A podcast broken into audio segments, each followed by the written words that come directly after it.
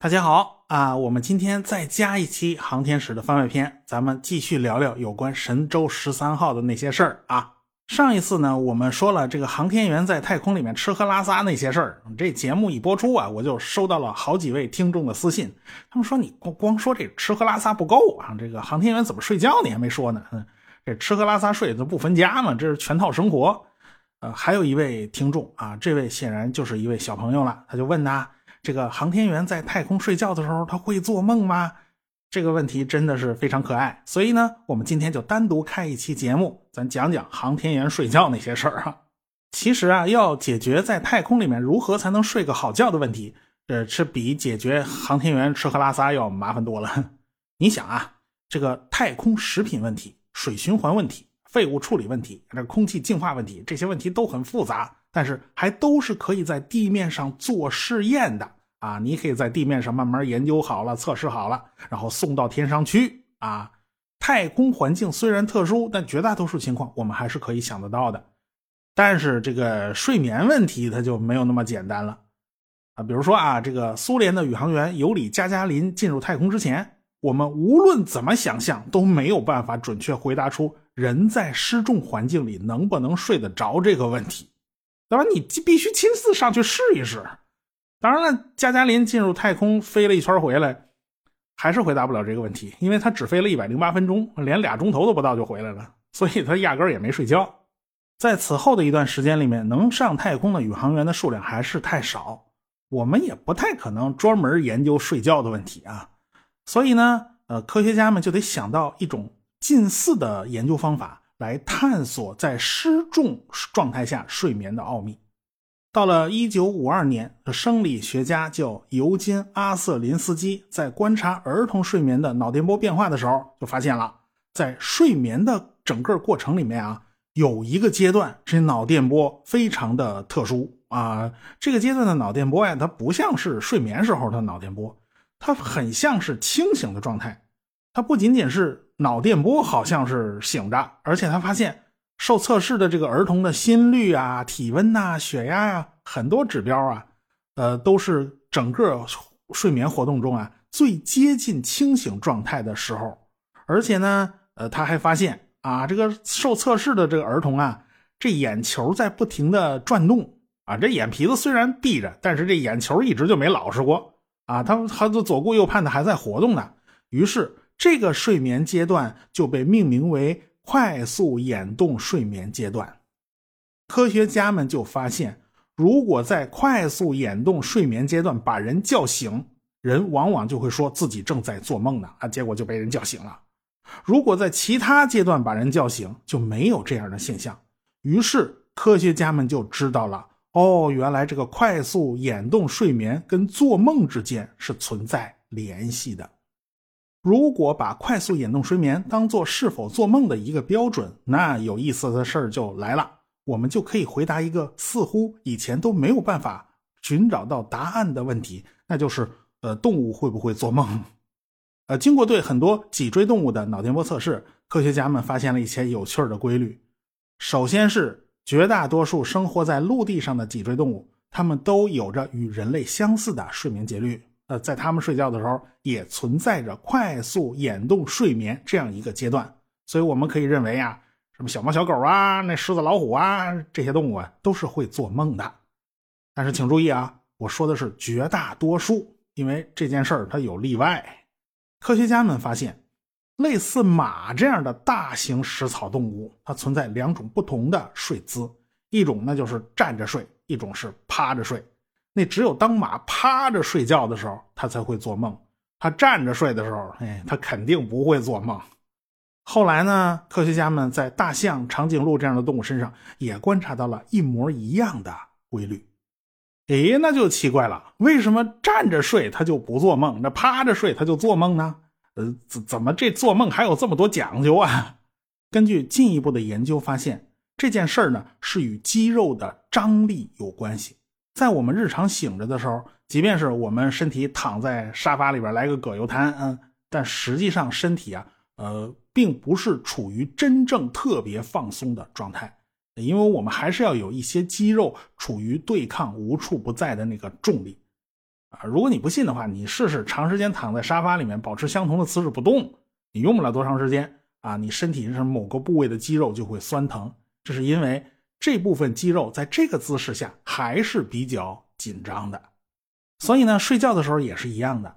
尽管呢，这个躺平的姿势啊，已经是最放松的一种状态了，但是你无论是平着躺还是侧着躺，你身体总还是会有一些肌肉在保持紧张状态，这就让你不得不隔一段时间就翻个身儿啊，来缓解一下肌肉的疲劳。咱换换啊，呃，虽然说舒服不如倒着，但是你你还是要不断的换姿势，老用一个姿势肯定是吃不消的。但是。有一个特殊的时刻，我们的身体是可以完全放松的，这就是发生快速眼动睡眠的时刻。当我们做梦的时候，一些专门传递神经信号的神经传递质啊，这个水平就会急剧降低，我们全身的运动神经元都会抑制，这个时候的肌肉就会呈现出彻底放松的状态。也就是说，做梦的时候，我们全身的肌肉就不会再主动的去对抗重力了。我估计啊，每个人都有这种亲身经历，就是突然梦见自己从高处跌落，然后一下子就吓醒了。这种情况呢，就是你的肌肉突然间彻底放松，你的身体由于缺少肌肉的支撑而产生了一个很小的跌落位移，然后呢，就导致身体产生了一种短暂的失重感，而是这种失重感就把你从梦境之中给唤醒了。咱白天在办公桌上打瞌睡的时候啊，也经常发生类似的事儿啊。你拿拿手撑着脑袋，觉得挺稳定的啊。你开始做梦那一刹那，然后你那个手突突然一滑，撑不住了，然后你脑袋往下一沉，然后就突然从梦里惊醒了。这种感觉真的挺挺不好的。所以说呢，这就是马在站着的时候没办法做梦的原因啊。它只有趴着睡觉才能做梦。你站着睡觉的时候，你一旦做梦了。就意味着你全身肌肉开始放松了，然后呢，这马呢就啪嚓一下摔了个大马趴，这玩意儿就受不了啊！科学家们还进一步做实验，验证了这个实验结论。他们就发现，生活在水里面的抹香鲸在睡眠的时候也是不做梦的，因为它们也必须要保持睡觉的时候鼻孔处于紧闭的状态。如果一旦做梦了，这肌肉一放松，然后那鼻孔一张开，它不得呛死？所以海豚它也不做梦。因为他们不仅不会彻底放松，而且还能在睡眠之中完成游泳、换气这样维持生命的复杂动作啊！人海豚真不容易。所以在很长一段时间内，人们都以为这海豚一辈子就不用睡觉呢。其实不是啊，只不过它睡觉的时候它还挺活泛的。咱们说的这些啊，都是在陆地上生活的哺乳动物啊。那爬行动物呢？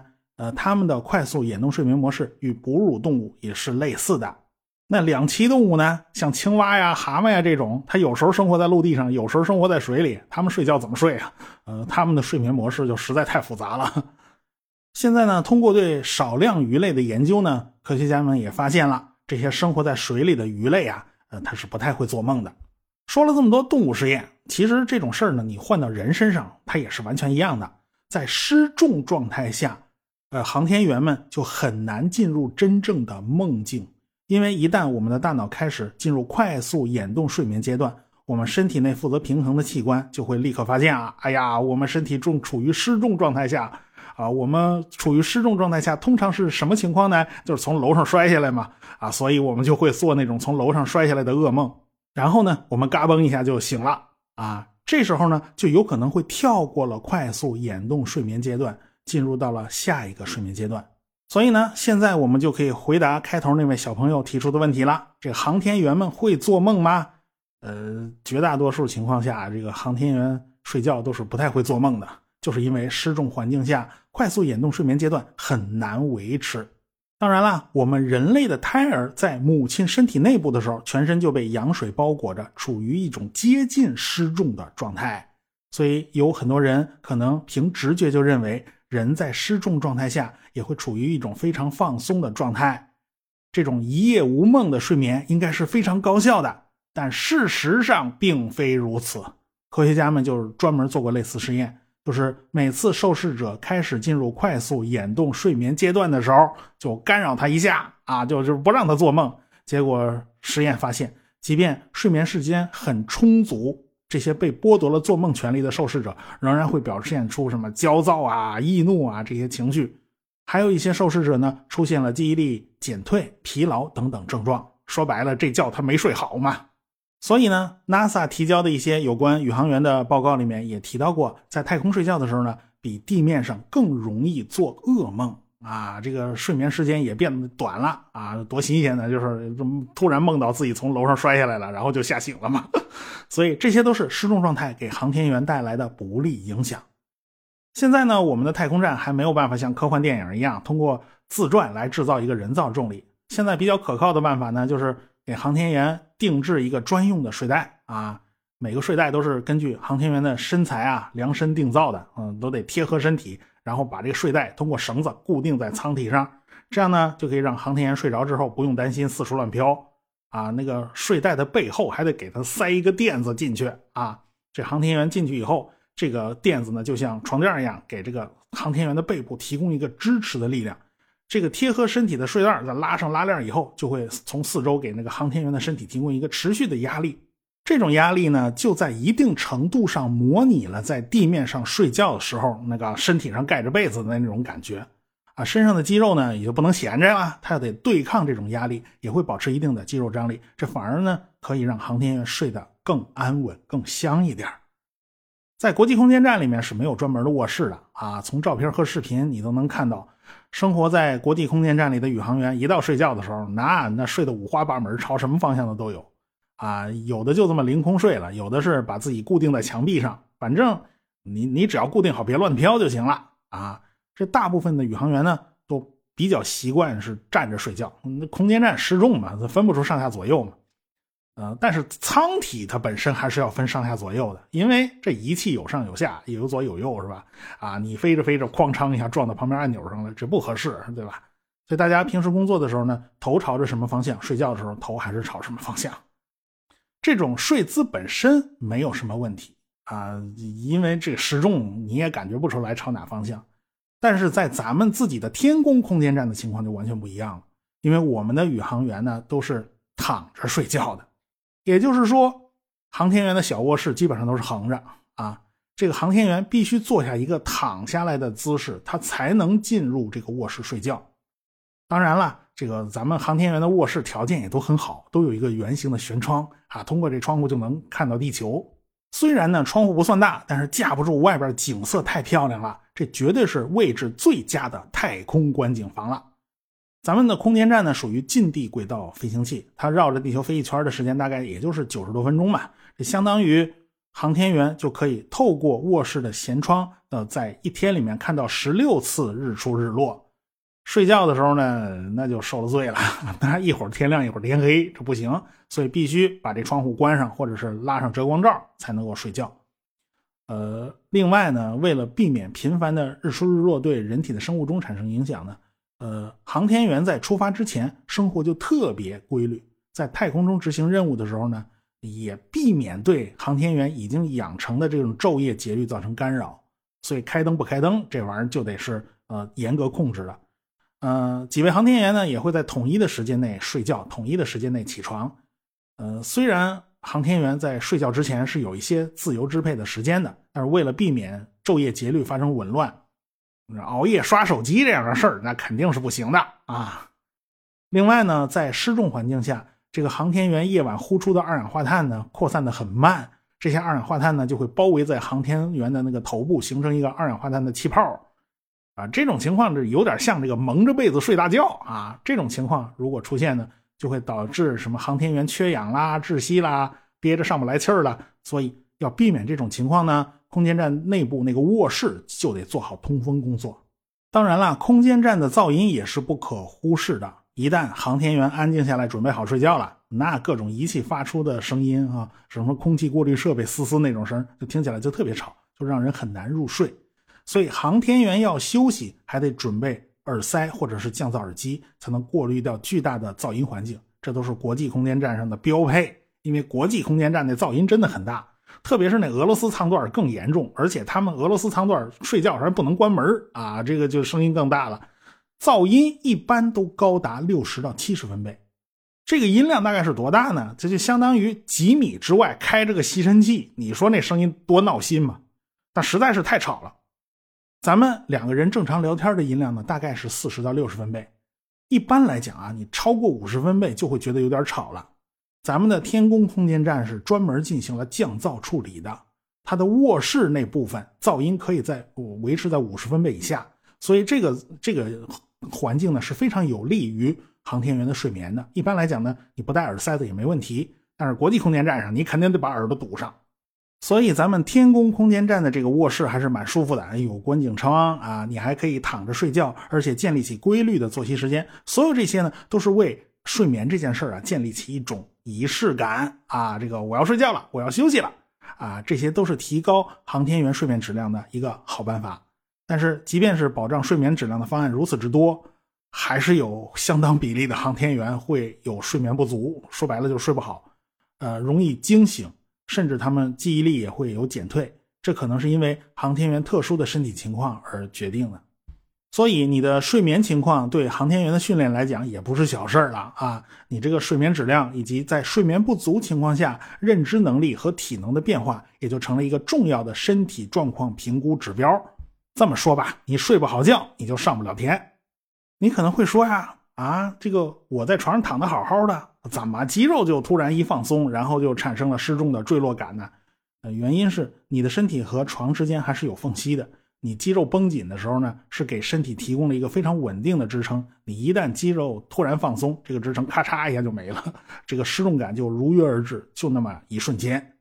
啊，即便你不会经常做那种从高空坠落的梦。啊，那床垫无法贴合身体的话呢，也会导致睡眠的时候肌肉过度紧张。你睡完以后啊，就会腰酸背痛、腿抽筋儿啊，不是，呃，不到不到抽筋那么严重啊。你想解决这类问题呢，你可以购买一个梦百合零压床垫这种床垫可以通过改变形态来贴合你的身体曲线。啊，这个梦百合的零压床垫呢，还是曼联足球队的全球官方合作伙伴，因为它能够贴合身体呢。把这个身体的重量全部分散开，能够有效的减轻运动带来的肌肉和关节的酸疼，对于缓解运动疲劳、恢复身体机能呢是很有帮助的啊。所以呢，梦百合也就成了很多专业运动员的首选床垫我们扯远了啊，呃，咱们说回来啊，反正总之呢，就是航天员的睡眠质量远远不如我们想象的那么好。对于神舟十三号上的三名航天员来说，长达半年的时间在太空出差，的确是一件非常非常辛苦的差事。就在我写稿子的这个过程中啊，呃，神舟十三号飞船接连发生了两件重要的事情。一件呢是三位航天员共同完成了一次模拟核心舱遭遇撞击的这个演练啊。如果是内部失压啊，那么就得紧急撤离啊。呃，另外一件事呢就是。呃，神舟十三号的航天员翟志刚和王亚平成功的出舱执行了任务啊，他们完成了太空行走。啊，我呢是一边看着航天员出舱直播，一边在这写稿子。说实话，我最喜欢听的就是翟志刚那句饱含东北口音的“感觉良好”啊，那听着太过瘾了。现在呢，咱们的空间站建设也是紧锣密鼓啊，在神舟十三号后面还有神舟十四啦、神舟十五啊两艘飞船。还有多次天舟货运飞船进行物资补给，啊，那还有问天和梦天两个实验舱要发射对接。对了啊，还有一台巡天太空望远镜，呃，如今呢也进入了发射的准备阶段。在未来的一年里，关于中国空间站的好消息呢还会不断的传来。咱们今天就先说这么多了。关于中国航天，你还有什么想听的，可以随时私信给我，我会临时为大家插播节目的。对了啊，最后提醒大家一句，这个月是双十一啊，那个梦百合以航天科技打造的零压床垫的优惠力度可是不小的。咱们直接点击节目底部的小黄条，就可以 get 旗舰店大放价优惠，直接下单购买，到手价最低是五三九六元啊！大家记住喽啊，您点一下啊，呃，反正现在夜已深了，我也祝您呢早点睡啊，祝您做个好梦。好，就说这么多了。